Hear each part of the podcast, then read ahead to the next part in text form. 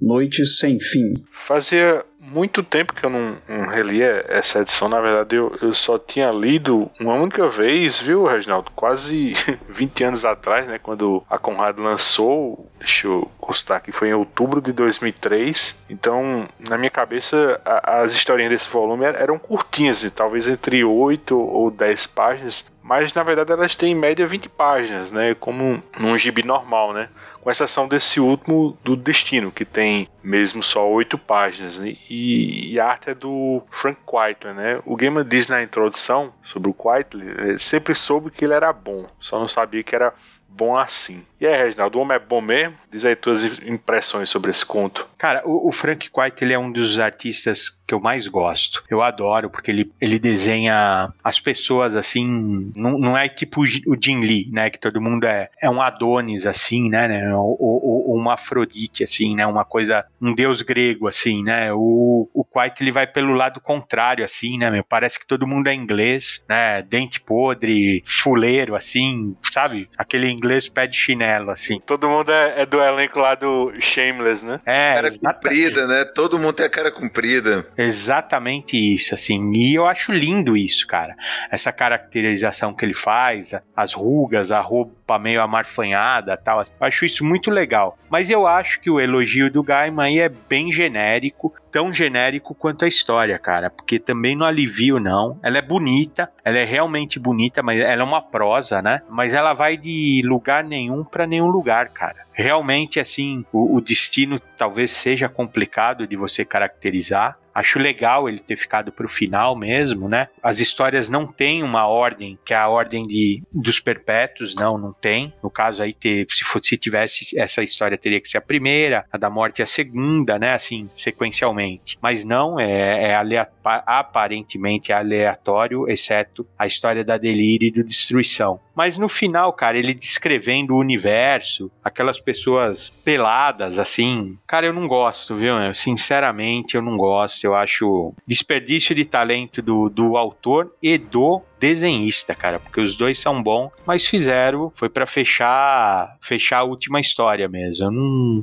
não vejo nada, cara, não vejo nem sentido na história, não, ela não caracteriza nada. Pô, seria do caramba se você visse um dia, um dia do destino. O que que ele faz? Ele acorda, ele é cego, quem é que põe roupa nele? Ele se veste sozinho? O que que ele faz? Ele já tá amarrado já no livro, né? E tem coisas interessantes que o Gaiman sabe fazer. Ele consegue trazer a coisa, o fantasma fantástico para o cotidiano. E aí não, aí é, não tem nada, né? Eu não sei se vocês têm outra opinião. A minha realmente eu não, por mais que eu que eu adore o traço do do Quitely, eu não consigo defender não essa história. Eu acho que o, o Quitely ele acabou criando a, a imagem mais icônica dos Perpétuos juntos, né? Que é um pôster deles juntos, assim, em círculo, olhando pro leitor, né? Ele saiu em 2005, encartado junto com a edição capa cartão americana, né? Não saiu aqui é, como um pôster, né? Mas se tivesse, tava com uma moldura aqui na parede do meu escritório. Mas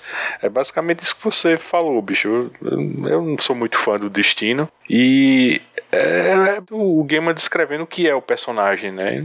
Não acho graça. Assim, a arte é muito bonita, assim. Acho linda aquela cena lá quando tá o livro lá do destino lá e o buraco, assim, no universo dentro, assim. Lindo, lindo. Assim, até o, colorido mesmo, assim. A arte é, é, maravilhosa, mas, assim, é, é pastel de vento, né? É uma arte bonita. É a descrição do que é o destino, que todo mundo já tinha pegado lá no arco, nos arcos normais do Sandman. E, e não leva nada a lugar nenhum, né? É basicamente para dizer que tudo que já aconteceu, vai acontecer, tá ali dentro, que ele sabe, e é isso, é o que ele é e a maldição dele.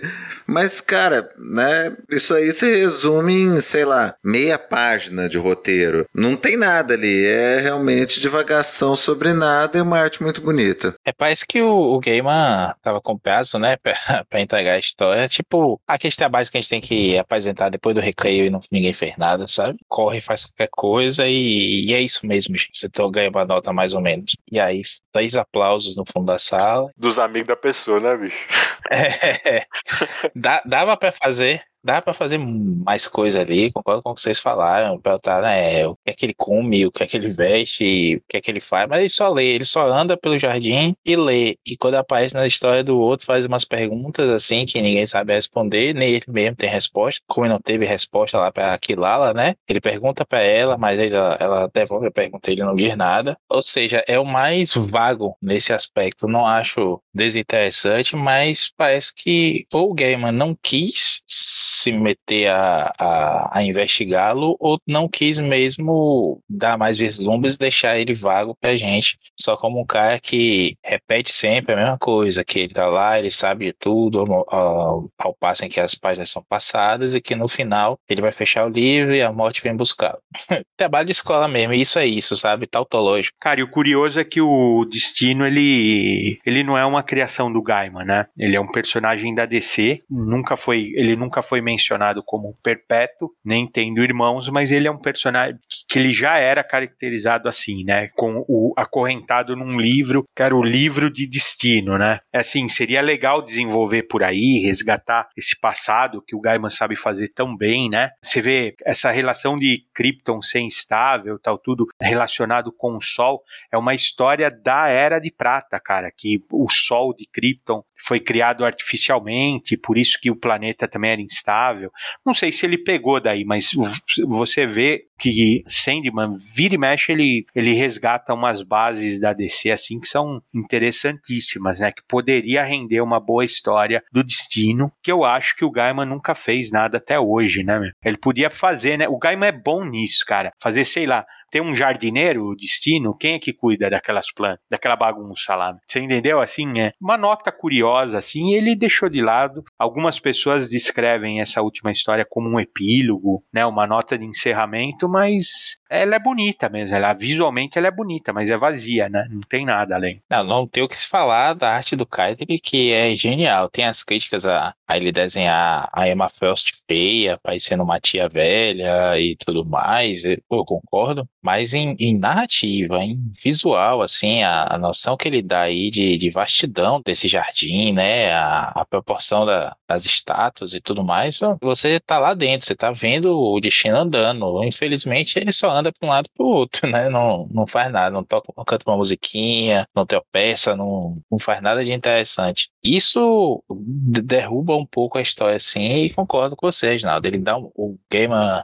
em duas fases ali podia dar uma amarradinha com essa origem anterior do personagem, muito bem lembrado por você, e fazer, sei lá, tornar o personagem dez vezes mais interessante com dois recordatórios. O Gaiman sabe fazer isso. Acho que ele não quis mesmo se esforçar, dar na hora de entregar, disse, mas já escrevi um monte de coisa aqui, já tá bom demais, vou fazer quatro, cinco páginas pro, pro Kite. Ele acho que são, são oito páginas, né? Essa última história é bem curtinha também, não tem muito o que dizer. O Reginaldo tava falando que o Destino não é uma criação do game. A curiosidade não foi olhar aqui quem eram os criadores deles, é o, é o Marv Wolfman e o, o Bernie Wrightson, né? A primeira aparição dele foi em agosto de 72 no Weird Mr. Tales, né? Então, é, como você falou, né, Maurício, podia ser tipo um resgate dessa história, né? Fazer a, a primeira aparição dele, né? Fazer uma adaptação assim do game, né, para esse conto do, do Marv Wolfman, né? Eu acho que teria sido bem válido, né? A verdade seja dita, pedigree o personagem tem, né? Vira-se uma página. Destino continua a caminhar. Ele está segurando um livro.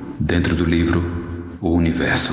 Vamos matar a saudade das análises do Reginaldo, né, sobre as capas. Dessa vez comparando a, a da edição original com essa rosada, né, dos 30 anos, né? O que, é que você achou, Reginaldo? Elas se equiparam em beleza ou o Maquin errou a mão nessa versão nova? Não, errou, errou. Né? Todo mundo tem direito de errar e, e o Maquin errou aí. Errou na cor, errou na, na arte. Essas figuras distorcidas eu acho feias, assim, muito feia a capa. Eu prefiro quando quando ele é até metafísico, que você não entende o que ele está querendo passar, o que ele está querendo transmitir na capa, do que esses garranchos assim feiosos, assim. Eu acho que da série 9, olha, eu gosto das capas da série 9, eu acho que a, a capa da primeira edição, né, de 30 anos, eu acho ela, ela é uma das minhas favoritas de Sandman, para você ter uma ideia, né? Talvez até se eu for escolher uma só, seria essa. Mas essa daqui eu acho horrível, até porque a capa original é maravilhosa, eu acho. Acho que ela é super sintética, assim. Ele mexe com aquela.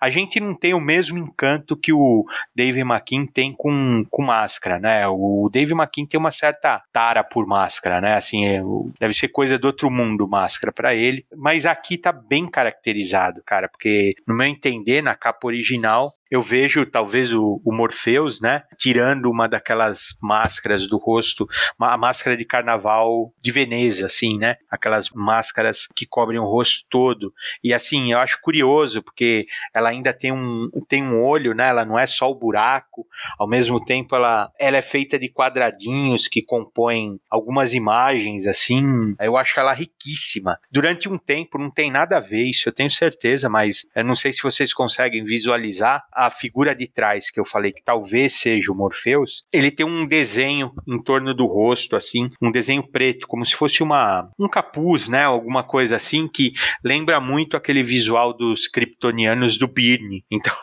eu fazia uma associação besta que eu achava que podia ser um kryptoniano. Porra, mas, mas pior que parece, viu, bicho? Pois é. E eu fazia uma associação assim, mas não é. Com certeza não é. Não, não. Né? Mas é muito. Eu acho ela linda, eu acho atrás ela ela riquíssima também, tem uma segunda máscara, né, com a espiral, que é sempre, espiral é sempre uma coisa do capeta, né, meu, assim, é sempre diabólica, assim, né, ela até tem um significado, essa espiral, é, relacionado com a morte, né, com a figura da morte, e eu acho que atrás seria, realmente, essa máscara seria da morte, né, da irmã do Morpheus, então acho desnecessário, assim, cara, extremamente desnecessário, ou melhor, né, até poderia fazer, como todas as capas foram revisitadas, mas a, a, escolha aqui dessa, da atual, eu não sei vocês, mas eu acho ela feia, né? Eu acho até o, o tom, né? A capa, ela, ela, é um rosa forte, assim, né? Chapado, que ela não, não tem a ver, né? Ela, ela ficaria melhor esse rosa num, num quadrinho mais tradicional, assim, né? Uma coisa mais, não uma coisa da linha Vertigo, né? Aqui eu vejo ele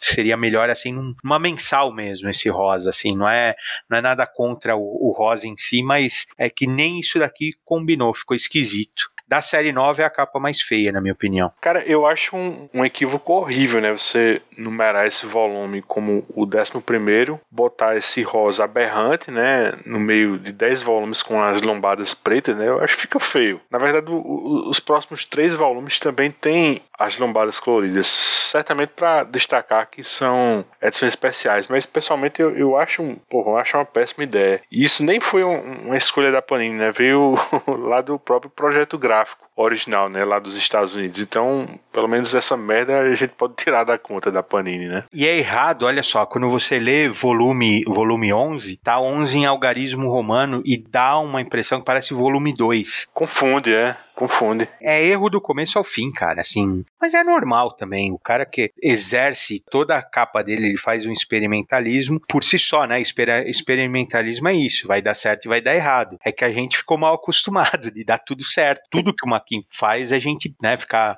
de boca aberta, né? Não é o caso dessa, infelizmente. É o perfil antiga também, só que ia dizer isso. É, eu também não tenho muito a acrescentar, não. Essa capa aí é esquisita. Só a antiga é bem mais bonita. Mauro não tomou no gorozinho que fica inspirado assim, tira aquelas coisas. Eu achei que ele ia comentar essa névoazinha verde, o significado dela e tal. Pô, Mauro.